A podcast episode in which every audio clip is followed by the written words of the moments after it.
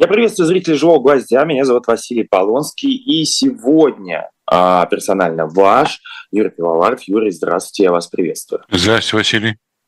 И перед тем, как мы начнем, во-первых, Юрий Пивоваров историк. Мы сегодня будем разговаривать не только о как бы, насущных делах, но и в том числе, конечно же, окунемся в исторические события. Без этого некуда, обсуждая особенно современные исторические события в России. Перед тем, как мы начнем, обязательно подписывайтесь на наш YouTube-канал «Живой гвоздь», ставьте лайки этому выпуску и всем остальным, которые вы смотрите выпуски на нашем канале, и обязательно распространяйте наши видео в социальных сетях. Вы поможете таким образом нашему проекту, в том числе под этим видео есть ссылки на который вы можете перейти и задонатить живому гвоздю как с российской, так и с иностранной карты. Ну а мы переходим как бы к самому нашему разговору. И, э, Юрий, хотел вас спросить первый вопрос про выборы. Я думаю, сейчас это самое актуальное в России, то, что тут активно обсуждается. С одной стороны, этого не видно, а с другой стороны, э, как бы они происходят, они происходят в течение трех дней. С вашей точки зрения, являются ли эти выборы а вообще, если можно так сказать, каким-либо событием, не хочется даже называть э, такую фразу, как историческим. Нет, не являются. А почему вы так считаете? А потому что в России давно уже выборы не являются каким-то событием, определяющим жизнь. Вообще институт выборов – это то, чем является демократия. Если работает институт выборов, работает объективно, убедительно, честно, точно, тогда это демократия. Если нет, то нет. В России нет демократии и нету выборов, поскольку заранее известен результат. Ну, например, Москва, да, я знаю, что очень многие москвичи очень хорошо относятся к Сергею Семеновичу Собянину, но э, дело ведь не в этом, а дело в том, что он все равно должен победить, как представитель вот правящей группировки – Э, дело даже не в том, Единая Россия это называется или не Единая Россия, а дело в том, что это вот некая такая массовая власть, по голове которой стоит Владимир Путин. Вот Собянин, один из, так сказать, обитателей верхних этажей этой власти, он по, больш... по мнению москвичей, удачный мэр, он заботливый мэр, он превратил, как считают москвичи, этот город в такой международный центр, Э, и что некоторые услуги, которые городское хозяйство может предложить москвичам и гостям столицы, они, они, они только возможны в Москве, но, может быть, еще в Гонконге, как мне объясняли. Вот. Теперь, что касается вообще выборов. Э, эти выборы, ну, если интересно, то интересны тем, что э, в этих выборах участвуют избиратели, или они будут проходить на территориях четырех вновь присоединенных территорий к Российской Федерации, да, это Донецкая и Луганские республики, и э, причем не вся территория Донецкой и Луганских республик, э, значит, занята российскими войсками, а, соответственно, будут участвовать или не участвовать, но, в любом случае, получат шанс участвовать. И это Крым и Севастополь. Вот, так сказать, шесть таких вот субъектов, которые являются субъектами Российской Федерации ныне. Украина полностью отрицает их принадлежность к России, э, указывая на то, что э, эти выборы, ну что ли, по своим юридическим последствиям ничтожны да, есть такой термин «ничтожность юридических каких-то решений, последствий и прочее». То же самое, посещая Украину, заявил Энтони Блинкен, госсекретарь Соединенных Штатов Америки, что это противоречит уставу ООН, что это не будет признано такими вот легитимными выборами, но они уже идут три дня, 8, 9, 10 причем э, разрешено голосование дистанционное, и такое голосование, что председатель комиссии будет приходить к вам в дом вместе с урной и вместе с э, значит, вот, листочками эти, которые надо заполнить, и, и, иногда их сопровождают, как говорят, военные. Э, выборы, в общем, безальтернативные. В одном субъекте намечались альтернативные выборы, это Хакасия, Хакасия – это юг раньше Красноярского края, а теперь это отдельный субъект Российской значит, э, Федерации, один из самых бедных субъектов. Хотя я очень люблю это место, и я бывал там в молодости, а потом уже вот несколько лет назад. Это и очень красиво, и очень э, великолепно, и очень жалко тех людей, которые вынуждены там волочить свое существование, в то время как верхушка, значит, процветает. Я там присутствовал несколько раз я там выступал с лекциями просто. Я присутствовал несколько раз там на их курултае, где они там выпивают, закусывают, и мне стало стыдно за то, что вот так, такая вот ну, совершенно беспардонная роскошь, богатство и, и, и совершенное равнодушие к людям. Так вот, там э, губернатором последние годы служит представитель Компартии, а Единая Россия выдвигала своего, но он, как я читал, по состоянию здоровья не может принять в этих выборах. Так это или нет, я не знаю, я вот то, что я читал. Вот все остальное будет безальтернативно, будут выбираться мэры, будут выбираться председатели законодательных собраний регионов, и кое-где пройдут муниципальные выборы. Э, среди экспертов, политологов юристов раскол. Надо ходить на выборы или не надо ходить на выборы. Раскол также по поводу призыва Навального. Это его традиционный призыв «умное голосование», когда, так сказать, надо голосовать за кого угодно. Раньше так было, но не за, так сказать, только «Единую Россию». Э, например, ряд моих знакомых на выборах в Думу голосовали за Компартию, что я считаю совершенно неправильно – и я противник вот этой системы э, умного голосования. Правда, вот я читал недавно, что в Свердловской области или в самом Екатеринбурге там умное голосование такое. Голосуйте за яблоко все. Не голосуйте ни за Единую Россию, ни за коммунистов, ни за справедливую Россию, голосуйте за Яблоко. Кстати, партия Яблоко единственная из таких серьезных политических сил, которые не принимают участие в, голоса... в выборах на оккупированных территориях. Это правда. Да, это правда. А, я хотел вас спросить, а вам не кажется, что вообще в России не существует культуры выборов? Я не про, не про власть, не про то, как это организовано и как это организуется в России, а вообще среди населения. Просто как бы это невоспитанная такая как бы э, штука, она не, ну как бы, люди не понимают до конца, в чем они участвуют. Они участвуют в определении во многом своей судьбы. И они, выборы – это то, что нам, гражданам, обывателям, избирателям, дано вот раз в 4, скажем, года, условно 4, может быть, в 5, в 6, э, мы имеем право возможно, имеем возможность сказать, мы не хотим этого человека, мы хотим другого человека, мы не хотим эту партию с ее программой, мы хотим другую партию, или мы хотим коалицию каких-то партий. Для вот нас, избирателей, для обычных, вот, э, это чуть не единственная возможность воздействовать на ход политического процесса. По поводу культуры выборов – ну, конечно, при советской власти никакой культуры выборов быть не могло. Просто потому, что выборов не было. Они были формально, но был один кандидат, и нужно было обязательно прийти проголосовать. Если не придешь, не проголосуешь, значит, э, на заметку будешь взять соответствующими органами. Э, ну, можно было испортить бюллетень. Это единственная форма протеста. Вот. Но люди боялись, что их найдут.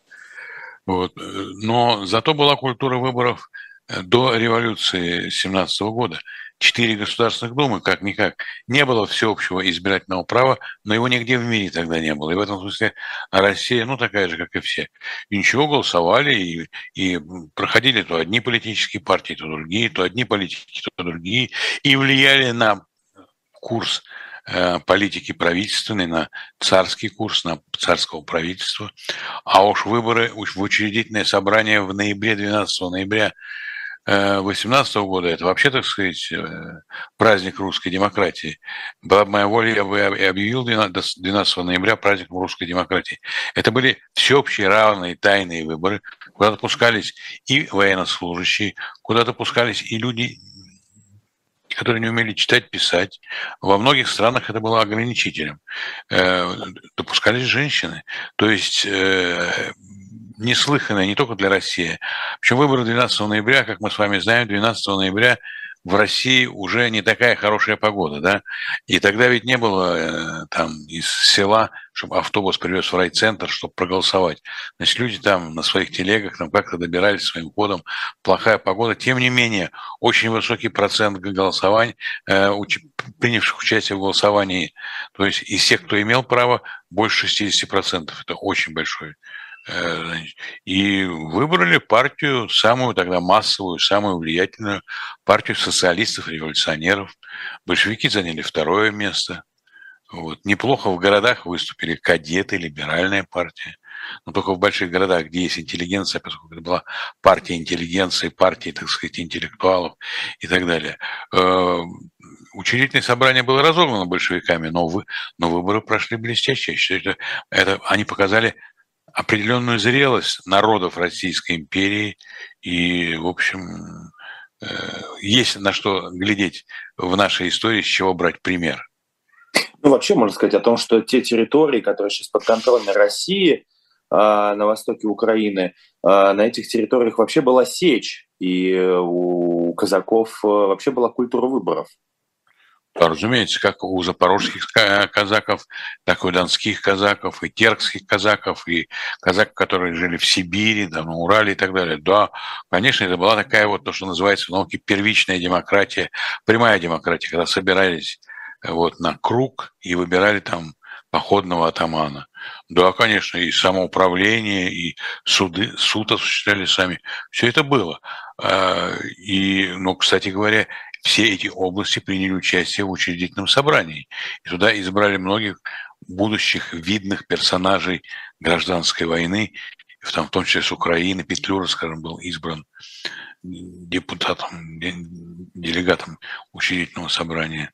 Вот, так что это э, кое-что все-таки у нас имеется э, в смысле выборов, и когда какие-нибудь там люди, там, теоретики, идеологи, эксперты начинают утверждать, что это не для России, демократия не для России, выборы не для России, что, страна, ничего подобного. Это, это, это полная неправда, это, так сказать, либо какая-то хитрость, либо просто незнание реальности.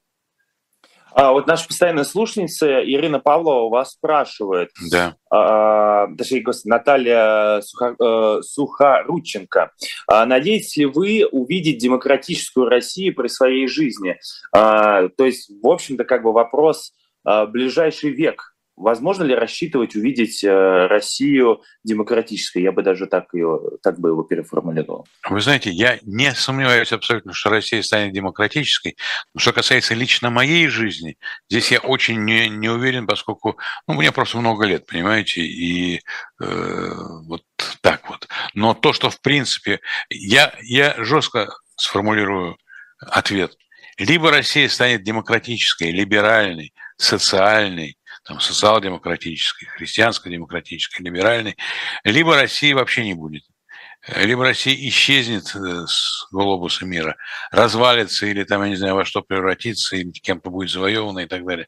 Другого пути у России нет. Россия не Китай, Россия не, так сказать, Иран, не Северная Корея, нет у России есть богатые демократические традиции, есть и антидемократические, и недемократические, и тоталитарные, и авторитарные.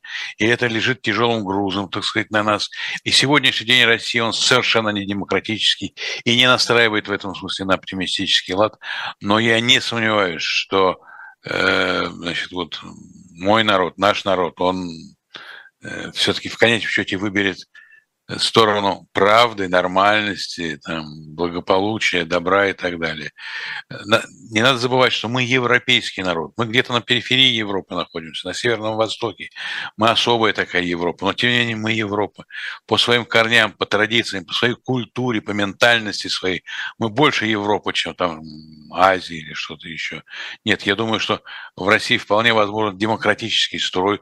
Он может какими-то чертами отличаться от того, что в небольшой Финляндии Финляндии или в небольшой Швейцарии, но и большие страны могут быть демократическими. Соединенные Штаты, Канада, э, Индия. Вот, э, пожалуйста. Просто нам история показывает, что Россия, э, ну, как бы вот за все время своего существования не особо может существовать без войн в какой-то, ну, как бы миролюбивой форме, что с западными соседями, что с южными соседями. А вам не кажется о том, что э, Россия должна как бы поменять свою форму для того, чтобы стать вот той самой страной, о которой спрашивают э, наши зрители? А что значит поменять свою форму? Что вы имеете в виду? Ну, или стать меньше, или, э, ну, как бы стать частью какой-то конфедерации, то есть имеется в виду стать самой конфедерацией, как, например, это Швейцария, да.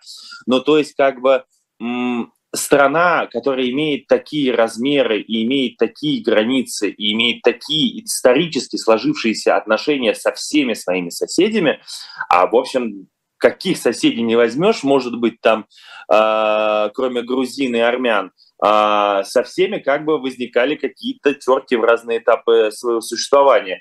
Не кажется ли вам, что это должно быть какое-то довольно глобальное преобразование? Нет, не кажется. Потому что и другие страны, и другие страны, которые не имеют такого большого количества соседей пограничных, они между собой, вспомните взаимоотношения Франции и Германии, они там столетиями воевали, убивали друг друга, а вот теперь ближайшие союзники и вместе э, работают. Э, это ведь, э, вон какие были тяжелые отношения у украинцев с Польшей еще в 20 столетии, а сейчас это, в общем, страны, которые вполне общем, понимают друг друга. И Польша помогает Украине в ее тяжелый час. Здесь, правда, надо сказать, и Россия, которая помогла Украине сблизиться с Польшей, а Польше понять важность для нее Украины. Но, тем не менее, это так. Нет, я не думаю, что Россию нужно Э, там разбивать на какие-то куски более мелкие. Я все время напоминаю э, своим зрителям, своим студентам, что территории России 65% находится под вечным льдом, вечная мерзлота. Это огромная территория, больше 10 миллионов квадратных километров, на которых, в общем, развитие культуры, науки, промышленности, сельского хозяйства абсолютно затруднено. И поэтому, если вычесть это, сама территория России все равно останется большой, но не такой уж и громадный. Вполне сопоставимый с территорией Китая, Соединенных Штатов Америки, там Индии и так далее. Вот. Нет, я думаю, что конфедерация, нет, не получится. Я думаю, что федерация. Федерация – это возможно. Федерация – это итальянского слова «союз». И сейчас мы Российская Федерация, но у нас, конечно, квазифедерализм, потому что Э, центр Москва, он в общем и целом определяет в общем и целом жизнь регионов. Э, надо дать больше возможности самостоятельности регионам, надо дать больше возможности местному самоуправлению, которое по Конституции не является э, значит, частью госуправления. Я думаю, что вообще речь идет о том, что понадобится такой вот национальное собрание, конституционное собрание, которое, кстати говоря, и, о котором говорится в Конституции, которое примет новое устройство России, которое примет новое федеральное устройство России, которое примет новую форму, может быть, не президентской, а парламентской республики, которая больше соответствует, так сказать, идеалам, принципам э, демократизма, демократии и так далее, и является все-таки лучшим таким противовесом возможности установления диктатуры одного лица или одной группировки. Я думаю, что Россию в ближайшие годы ждут серьезные изменения, и э, надо только Богу молиться, чтобы эти изменения прошли как можно мягче. Да? Э, вот путь Пригожина, или как он его назвал, марш справедливости, закончился ничем, и я сказал себе, ну, слава Богу, а вошел бы он в Москву, и началась бы эта вот э, кровавая бойня в городе. Это же страшное дело. Знаете, это страшное дело. Вот эта вот гражданская война в новых формах, когда различные региональные какие-то группировки, незаконные по Конституции вооруженные формирования, они запрещены Конституцией, 31 статьей Конституции. Вот. А, а оказывается, что эти э, вот скажем, ЧВК «Вагнер» и не существует. Песков, когда а, Великобритания принимает закон о том, что э, причислить ЧВК «Вагнер» к террористическим организациям со всеми последующими, как Аль-Каида там, да, и так далее, э, со всеми вытекающими значит, последствиями для этих организаций, э, пресс-секретарь президента Песков заявляет, что а, у нас это не, юридически это не существует, нет такой организации. С одной стороны, она получает государственные деньги, о чем говорит президент Российской Федерации, а его пресс-секретарь говорит, что их нету. Но по Конституции их нет, конечно. То есть деньги незаконно они получали. А вот у меня, кстати, к вам вопрос. Вот вы сами перешли на Пригожина ЧВК «Вагнер». А, во-первых, а, сначала хотел бы у вас узнать, вообще вот в этой системе координат э, путинской России, если у вас персонаж э, как э, историк, вот абсолютно вы смотрите на это как историк, а, который, за которым вам было интереснее всего следить или все еще интересно следить среди всех этих персонажей? Пожалуйста. Навальный, Карамурза, Яшин, Ходорковский, Явлинский. Могу дальше продолжить. Касьянов, А я, я имел в виду все-таки, э, я понимаю, что вы говорите людей, которые стоят в оппозиции, а среди тех, кто находится в самой системе, был ли кто-то, кто вам был интересен? Нет. Вообще? Вообще. Ну вот тогда в связи с этим у меня к вам вопрос. Как вы считаете, господин Евгений Пригожин, который а, разбился в своем самолете, существует много разных версий, разбился он нет, но какой факт у нас есть, что есть его могила, и туда несут какие-то цветы. Он станет историческим персонажем? Нет, конечно. А почему нет? О нем могут упоминать в учебниках будущих историй и, или в исторических монографиях и статьях. Но вот таким персонажем, который, ну вот вспоминают Распутина, да, например. Да. Э, и сравнивают даже с Пригожиным, хотя они разные, но тем не менее. Вот. Но э, это ничтожная фигура, понимаете? Ничтожная фигура – это уголовник, который тем или иным путем сумел сколотить огромное состояние. Наверное, неплохой организатор, раз создал такую вот э, военно-торговую империю, так сказать. Э, но он пользовался, конечно, поддержкой более высоких политиков, там, начиная от президента Российской Федерации. Они были знакомы, как сказал Владимир Путин, с начала 90-х годов в Петербурге, где оба находились. Так что нет, это фигура, ну такая, что ли, криминальная. Это вот типичный криминал в политике. Это бандитский Петербург. Как вы думаете, а, это вообще а, ну, как бы очень долго и Алексей Навальный, и а, другие оппозиционеры а, называли путинский режим бандитским, называя все это окружение бандитами. Но были как бы люди, которые сомневались. Вот так же, как мы с вами начинали разговаривать про выборы, про а, разговор про Собянина, люди говорят, ну какой Собянин бандит, он вот какой хозяйственник, хороший мэр. А в итоге вот эта вся ситуация с Пригожиным, ситуация после 24 февраля, после начала войны, она как бы нам раскрыла о том, что это вот прям такие бандиты, вот прям как это, бандитский Петербург, как вы говорите. Или все-таки пока этот вопрос э, подвешен?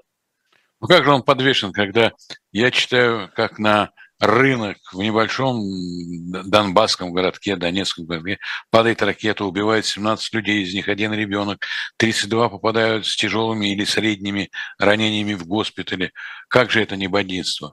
А что сделали с Кахов, Каховским водохранилищем, и с ним самим, и с миллионами людей, которые были зависимы в своей каждодневной вот жизни от этой воды, понимаете, и чтобы орошать поля э, во время посевов там, и, и, и чтобы просто воду пить. Тот же Крым остался без питьевой воды во многом. И так далее. Это разве не бандитство? А это разве не бандитство бить там по городам, по этой критической инфраструктуре, чтобы не было э, света, электричества, чтобы там, я не знаю, операции делались без э, света. Ну, ну, ну что мы будем друг другу доказывать, то, что известно, что каждый день, к сожалению, можно прочесть в новостных лентах или посмотреть там кадры. Хочется спросить про нынешний этап, потому что сейчас такое ощущение, особенно еще из-за выборов, а, пространство довольно серьезно зачищено, и так называемых турбопатриотов а, их зажали, людей, которые находятся в независимом пространстве, например, как э, Дмитрий Муратов, вот, их признают иностранными агентами, их э, компании, точнее их СМИ, как «Новая газета», э, прессуют, но мы видим как бы совсем сейчас другую ветвь, это э, ну, как бы поисков э, врагов народа среди своих же вот этих патриотов, Z-патриотов, как угодно.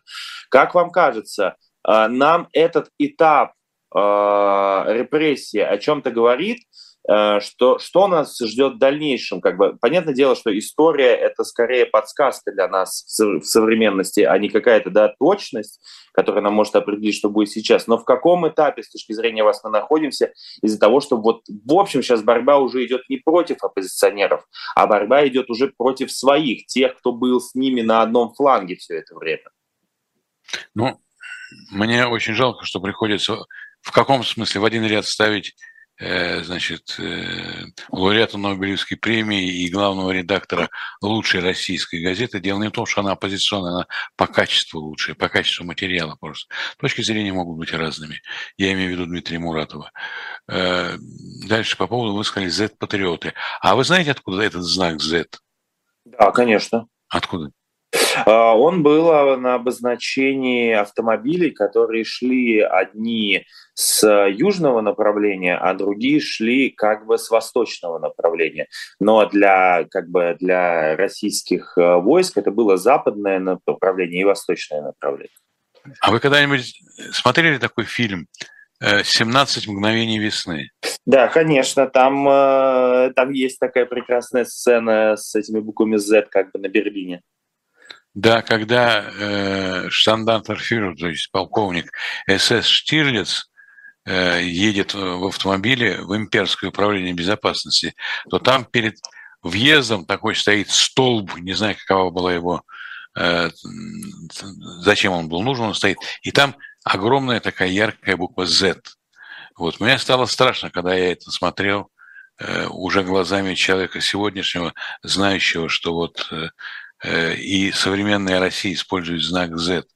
Это очень нехороший знак, это очень знак, неважно, как это объяснять, но это использовалось нацистами, это использовалось теми, кто убивал российских людей разных, да, и вот э, наверняка кто-нибудь из вашей семьи, а мой отец просто, а у вас-то, может быть, дед, воевали с этими людьми, понимаете, били их, Э, и, и вот мы воспринимаем это стыдно и позорно.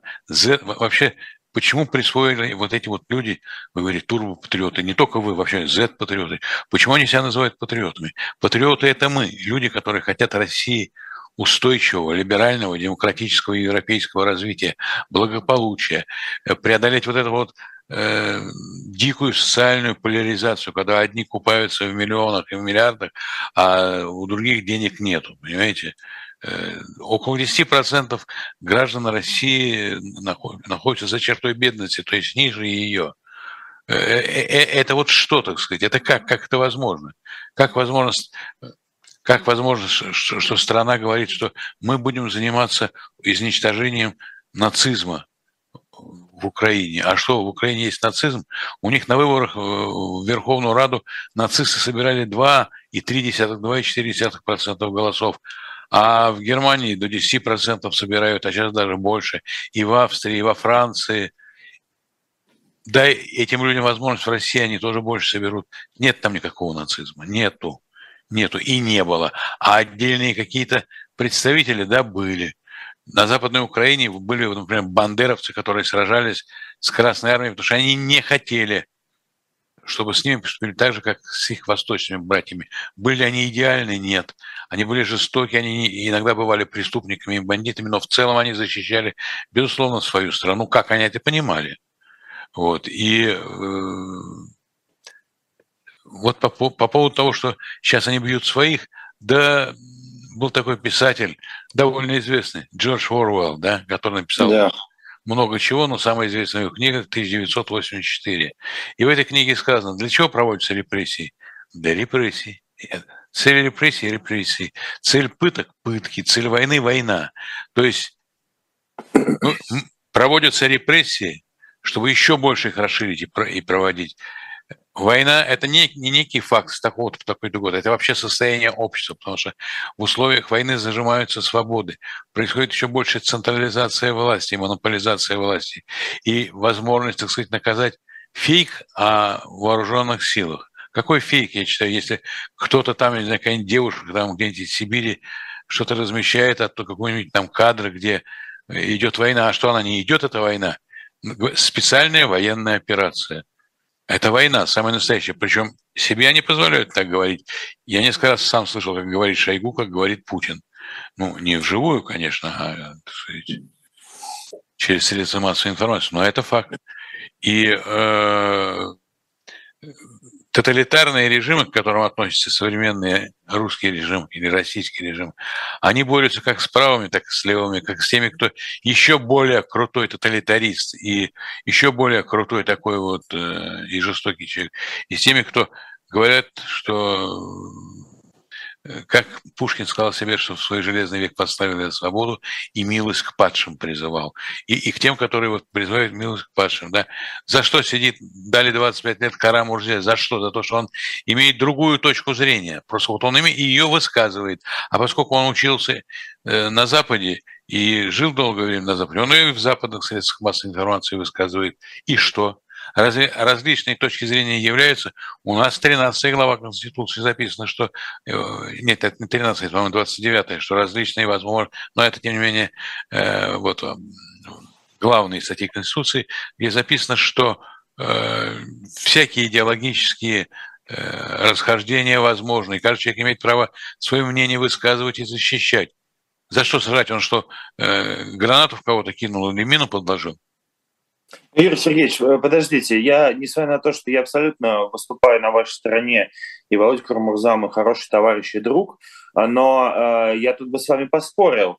Э, конечно же, он э, прямолинейно э, и успешно боролся против этого политического режима и боролся как бы э, ну, довольно круто, добиваясь и не только санкций, не добиваясь, как добиваясь довольно серьезных э, проблем для этого путинского режима. В Конституции записано, что наказывается и воспрещается носи, призывы к насильственному изменению конституционного строя. Насильственному, не вообще изменению конституционного строя. Об этом нельзя не думать, что как улучшить, как что-то изменить. Это реальная жизнь, так и Конституция и политическая система. Насильственная. Что Владимир Владимирович Карамурза призывал когда-нибудь к насильственному изменению конституционного строя? Нет, конечно. Нет, конечно. Нет, конечно, разумеется, это естественно. Это просто не, это не, не, не в практическом смысле невозможно, это невозможно с точки зрения каких-то моральных принципов человека. Карамурза, он в рамках остается. Что он жесткий оппонент и прямой оппонент, это да. И безоглядный оппонент, как бы не жалеющий ни того, кого он критикует, ни самого себя. И вот он доказал нам всем, что он вернулся в Россию, сам вернулся и пошел в тюрьму. Он не знал, что на 25 лет, но он знал, что его посадят. Это точно. Нет. Это как раз золотой запас России. Наличие таких людей, как Карамурза, как Ходорковский, как э, Навальный, Яшин, для меня это свидетельство того, что Россия жива еще, что, что это герои, им трудно подражать на таком уровне, такое мужество, самоотречение и так далее, но э, прислушиваться, приглядываться к ним надо, что вот да, они, они во многом правы. Они могут ошибаться в каких-то деталях, в каких-то там, я не знаю, тактических вещах, но не в стратегических. Они хотят видеть Россию нормальной, и чтобы люди не боялись высказывать. Ведь за что сажают их и преследуют других? За то, что они пытаются воспользоваться теми правами человека и гражданина, которые прописаны в Конституции. Понимаете? То есть э, вас штрафуют в автобусе за то, что вы купили билет в автобусе, пробили его, и вот он, так сказать, вы едете с ним, и вас за это штрафуют. Так и здесь. Вот Конституция, которая принята и действует, она гарантирует мне права, но как только я их начинаю считать, мне говорят, нет, нельзя. Когда я считаю, что это неправильно, мне, я сейчас говорю не о себе лично, я говорю а вообще, обо всех.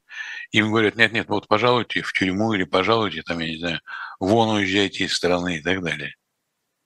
Вот в чем проблема-то. И такие режимы, они могут даже долго продержаться. Вот советский режим первые десятилетия был именно таким, потом стал несколько мягче при, начиная с Хрущева, э, но все-таки оставался таким тоже э, диктатурой насилием над человеком.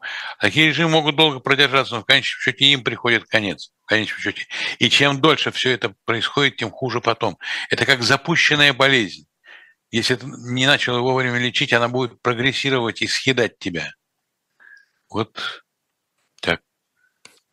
небольшая пауза. У нас вот, э, может быть, 35 минут разговариваем. Небольшая рекламная пауза. Я напомню а, нашим зрителям, для того, чтобы поддержать наш проект, заходите на сайт shop.diletant.media и покупайте там наши книги, журналы, комиксы, которые мы в том числе там публикуем. А сегодня я рекламирую для вас наш мерч, э, мерч «Живого гвоздя». Это футболка «Будем наблюдать». Э, у нас довольно много разных футболок. А это вот новая. Заходите, покупайте. Таким образом можете поддержать а, «Живой гвоздь» и в том числе а, приобрести себе классную майку с классным принтом. А, я напомню, что Юрий Сергеевич Пивоваров у нас в особом мнении, со своим особым мнением. Меня зовут Полонский Василий. И я хотел бы перейти к научному сообществу. Мне было интересно с вами пообщаться именно по этой причине.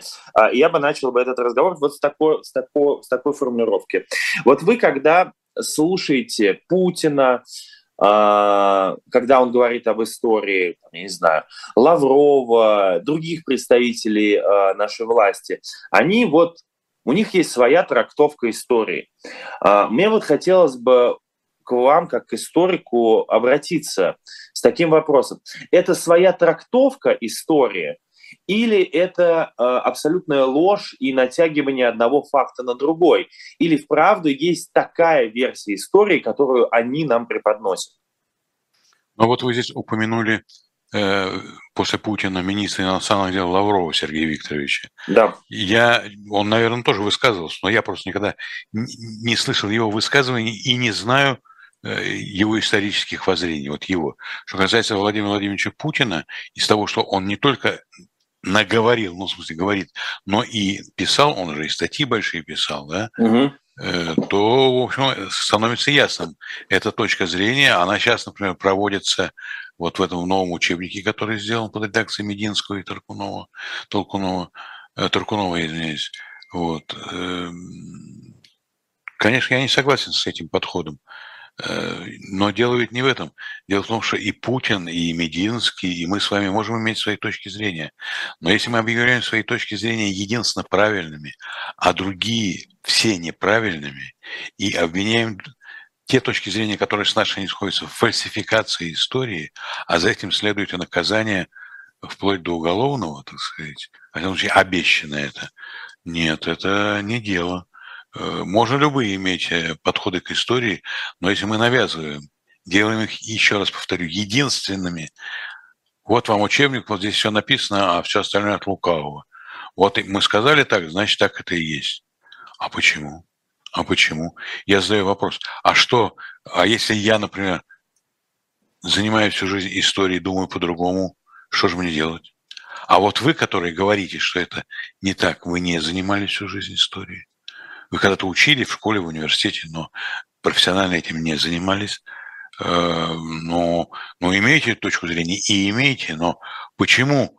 Э, вы можете себе представить, что Байден, Макрон, я не знаю, Шольц, они будут диктовать своим наукам, ученым и учителям – что такое там германская или французская история. Это невозможно. А они могут иметь свои точки зрения, и имеют, и они могут не совпадать с теми, что имеет профессиональная наука, ради бога. Все имеют право на, так сказать, э, высказывание своих идей, но делать их чем-то абсолютно вот таким вот сакральным, это и опасно, и, в общем, это закончится крахом. А как профессиональное сообщество на это реагирует для людей, для которых ну, невозможно да, э, какой, каких-то аксиом в истории, в исторической науке. Я уверен, вы продолжаете с ними общаться, все равно имеете какой-то контакт с людьми, которые остаются в России. Вот как они воспринимают эту новую реальность? Ну, дело в том, что все исторические там сообщества или там, не знаю, социологические, философские, театральные, они не едины, они не могут быть едины, потому что Э, ну, люди интеллектуального труда, они никогда не могут вот э, ходить в ногу под барабанный бой там и так далее. Там есть разные люди. Есть люди, которым нравится интерпретация там Путина и Мединского. Есть такие, как, например, вот я и много других, которым не нравится, и у которых есть своя точка зрения. Но я еще раз говорю, что самое главное даже не в расхождении вот содержательном, как мы относимся там к Сталину или к Ивану Грозному, или к Горбачеву, или кому-то еще. А дело в том, что если я навязываю свою точку зрения, свою точку зрения, то это неправильно. Это неправильно, потому что э, все имеют право на свою позицию, и, конечно, позиция профессионала, она более, что ли, такая веская, потому что мы же идем к врачу в надежде, что он поможет нам. Он профессионал, он ставит диагноз, он назначает курс лечения. И в этом смысле э, ученый-гуманитарий похож на него. Он тоже ставит диагноз, назначает курс лечения. К этому можно прислушиваться, можно не прислушиваться, но так же, как к мнению врача. Вот. Здесь вот самое опасное, да, я еще раз говорю, даже не содержание этих э, исторических студий этих людей, а то, что они говорят вот так и больше никак. И все. Я хотел немножечко с вами поговорить про э, библиотеку Инион. А, где вы работали, и из-за этой работы было сфабриковано против вас дело, почему вам пришлось покинуть Россию. Это я нашим телезрителям напоминаю, а не вам. А, и хотелось у вас спросить, это же было такое место, а, я, конечно, его не застал, потому что я не жил в Советском Союзе полноценно и не знаю, знаю только из э, пересказов из, из книг, но, как я представляю, это было такое место, где мог э, советский человек прочитать то, где он, ну, то, что он не мог прочитать ни в одном другом месте. Там были и, в общем, вещи, которые были запрещены в Советском Союзе, и философы, и какие-то социологи, а, и вообще разная западная литература. А, я хотел вообще первоначально спросить у вас вообще после того, как эта библиотека сгорела, это все пропало или все-таки это все было оцифровано? Ну, я вам должен сказать, что, во-первых, да. Речь идет не о библиотеке, а об институте. Библиотека ну, это, конечно, это институт. Э, конечно, это, да. подразде... А это научно-исследовательский институт. А библиотека – это значительная часть количества сотрудников там, и территории, которая занимает площадей. Это часть. Поэтому, когда значит, в средствах массовой информации говорят о пожаре в библиотеке, это неправильно. Пожар был в институте. Здание, кстати, восстановлено, я должен сказать. Но я не был уже пять лет в институте. Мне трудно сказать, что там происходит заочно. Я проработал там всю жизнь, я был около больше 17 лет директором этого института, но трудно сказать, что там сейчас происходит. Ну, здание отстроили, это уже потрясающе, что нашлись деньги, нашлось время, его отстроили. И коллектив вернул свое родное здание, и внешне, говорят, оно похоже на то, что было раньше. Вот. А, этот институт был создан в 1968 году, и его задача была анализ того, что происходит в мире, и анализ того, что происходит в западных науках, вообще в зарубежных. Да, вот анализ всего этого дела. И это было единственное учреждение в СССР, которое было освобождено от цензуры. Вот. Но платой за это было то, что это то, что писали сотрудники ЮНИОНа, я среди них был, Э, это в основном выходило в жанре ДСП. Нельзя было пойти в книжный магазин и купить какой-нибудь сборник или что-нибудь еще этого института. Вот. Но когда кончилась советская власть, кончилась цензура, и все это стало возможным. Но дело в том, что после падения советской власти Э, современное российское государство, это еще в 90-е годы было, практически перестало финансировать науку, ну, в том числе и не он. Поэтому закупок новой литературы было мало, поэтому э, зарплаты были маленькие, люди уходили, чтобы просто выживать, да. Это тоже было важно, э, такое вот дело. И эта ситуация и сейчас продолжается. Скажем, доктор наук доктор наук, это человек лет там, 50 в среднем, знающий иностранные языки, написавший несколько книг, получает его базовая зарплата 30 тысяч рублей. 30 тысяч рублей. Как в Москве можно жить или не в Москве? Вот. А это человек, который две диссертации защитил, который, так сказать, вот, Значит, ну вот, собственно говоря, и все. Судьба Иниона зависит от судьбы российской науки, а российская наука зависит от государства. И вот в следующем году, нет, через год будет 300 лет Российской Академии Наук, которая была создана по инициативе Петра Великого. Э, а внутри Академии наук происходят очень такие события. Вот сейчас э, с директором Института США и Канады Гарбузов, автор известной статьи в независимой газете, которая вызвала значит, зубовный скрежет какой-то части начальства, его уволили, хотя я с ним не знаком лично, но я слышал, что это толковый человек, знающий, и вообще это институт один из лучших социогуманитарных институтов и в Академии наук, и в СССР, в России. Он признан во всем мире, он абсолютно известный, один из в общем, ну, немногих, у которых высочайший международный авторитет и э, так сказать, действительно там работают люди высочайшей квалификации.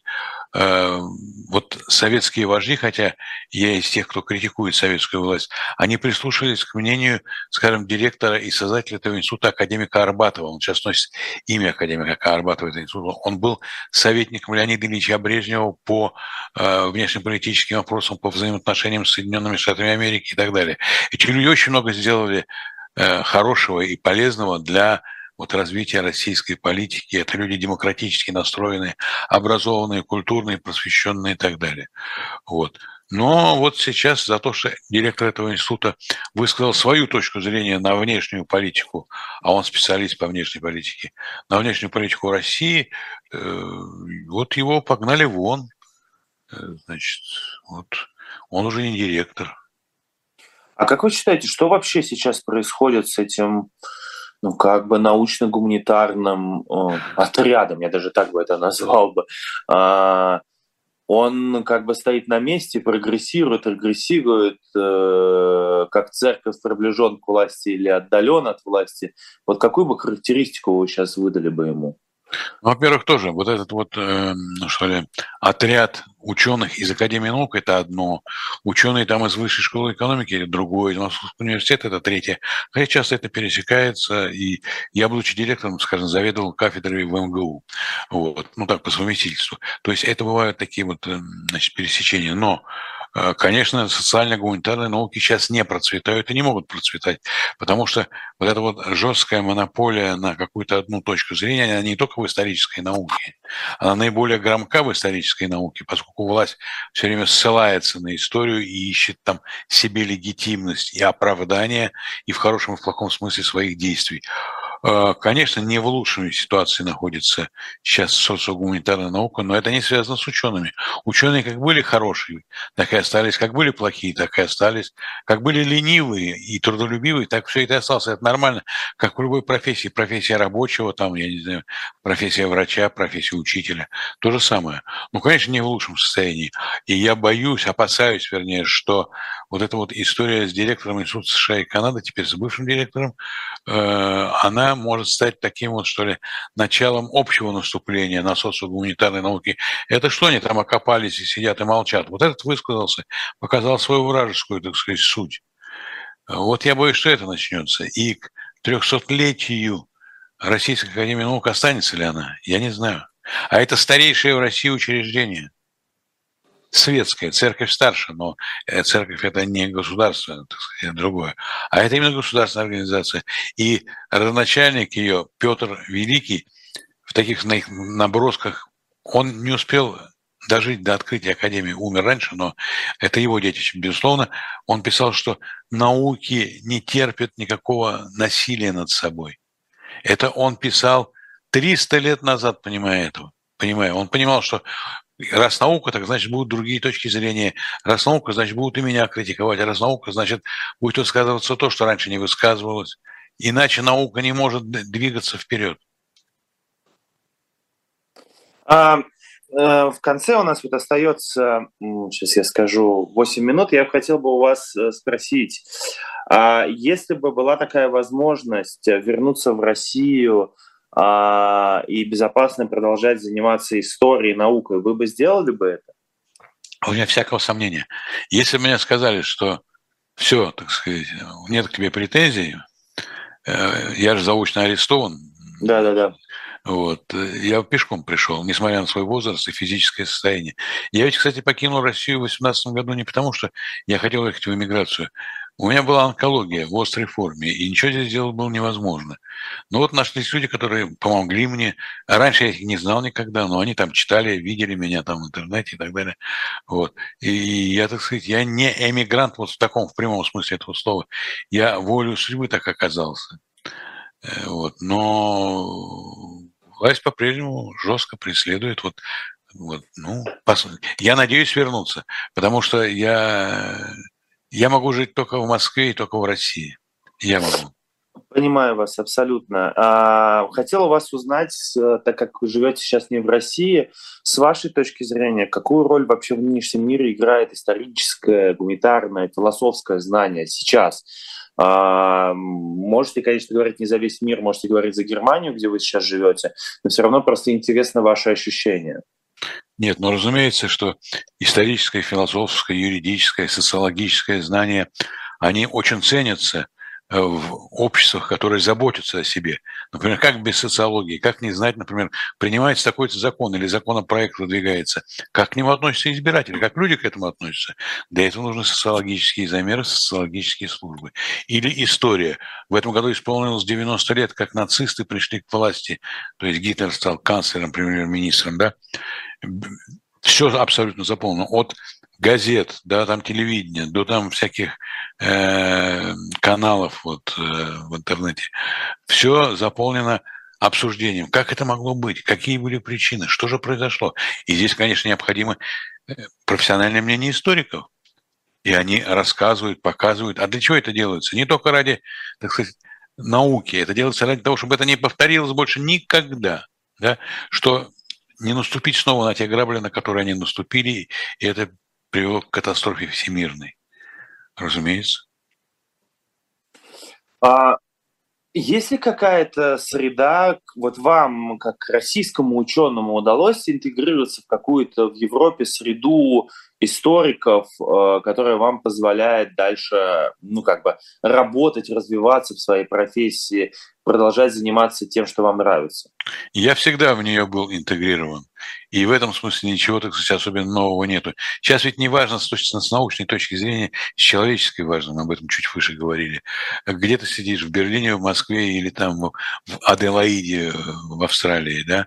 Э, вот э, связь она возможна, техническая, разумеется. И, э, конечно, я интегрирован уже давным-давно и нахожусь в этой, так сказать, в мировой наука границ не знает, да, всякая наука, она мировая. И любой ученый, который пришел, э, тем более проработав в Унионе, а я перелопатил там, я не знаю, сотни книг, статей зарубежных, там писал на них рефераты, обзоры, там учился у них, э, и мне нравилось, не нравилось, я спорил с ними, я с ними стал знакомиться – уже давно, больше 30 лет, я знал и уже умерших многих классиков.